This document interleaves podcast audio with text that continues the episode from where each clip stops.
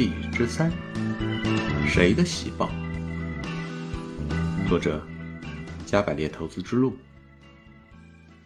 公元纪年二零二三年一月三十一日。哎呦，不错呀！三个月以前买的雪球敲出了，赚的比我买股票还多呢。哦，怎么啦？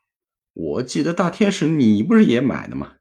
我都看到你买的那期的喜报了，说年化收益有百分之二十多呢。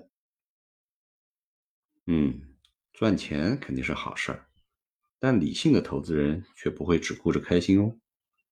为啥呢？这个我就难理解了。赚钱不好吗？嗯，讲个故事吧。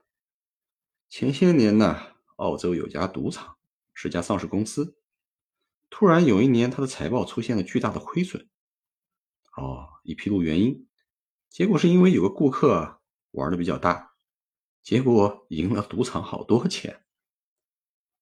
哦，我记得你说过，赌场赚钱的是赌客下场的抽头。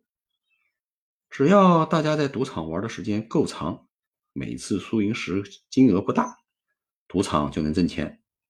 但如果碰到有人进去压了一把大的，结果赢了钱就不玩了，还换钱走人，这赌场是要亏钱的。哎，但这对我们这些赌客来讲，不是挺好的吗？不好意思，你买了雪球啊，你就是那个开赌场的。雪球产品挣的是市场波动的时间价值，市场大幅上涨，你还是那个收益率。很快敲出了，结果你的实际收益绝对值还小了。如果碰到大幅下跌，那就相当于人家赌赢了拿钱走人，就留了你一个人在里面。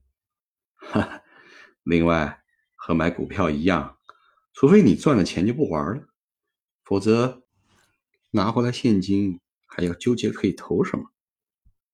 而市场在短期大幅上涨以后，相同的交易结构。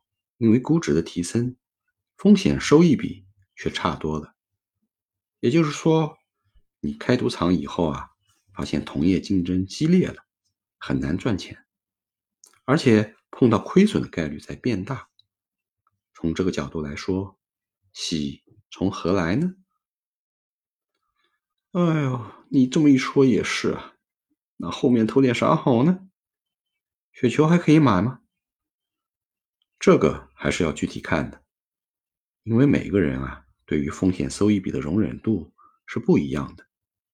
同样结构的雪球产品，对我的吸引力下降，不代表其他人不可以接受。嗨，我就觉得挺好的，就是上次买少了点儿，啊，我这次啊准备多买点儿。在行为经济学上，你这叫代表性偏差。随着风险收益比的降低，你继续投资，起码不应该比低位的时候更大呀。风险收益比好的时候投的少，性价比降低了反而要加仓。我觉得你是因为前面的获利使你产生了可以复制成功的感觉，这是错觉。这不就是投资中最危险的倒加仓吗？哎呦，好吧。我承认啊，当时确实太悲观了，没敢多买。嗯，如果市场能再给你一次机会，可别忘了你今天说的话哟。投资有风险，入市需谨慎。本作品相关内容仅代表作者个人观点，不构成投资建议。如果您喜欢我的节目，请订阅再加关注，这样。节目更新时会及时收到通知，更希望您能给我留言或私信，反映您的意见以及关心的投资热点问题。跟着投资天使学投资，带您领略不一样的金融市场。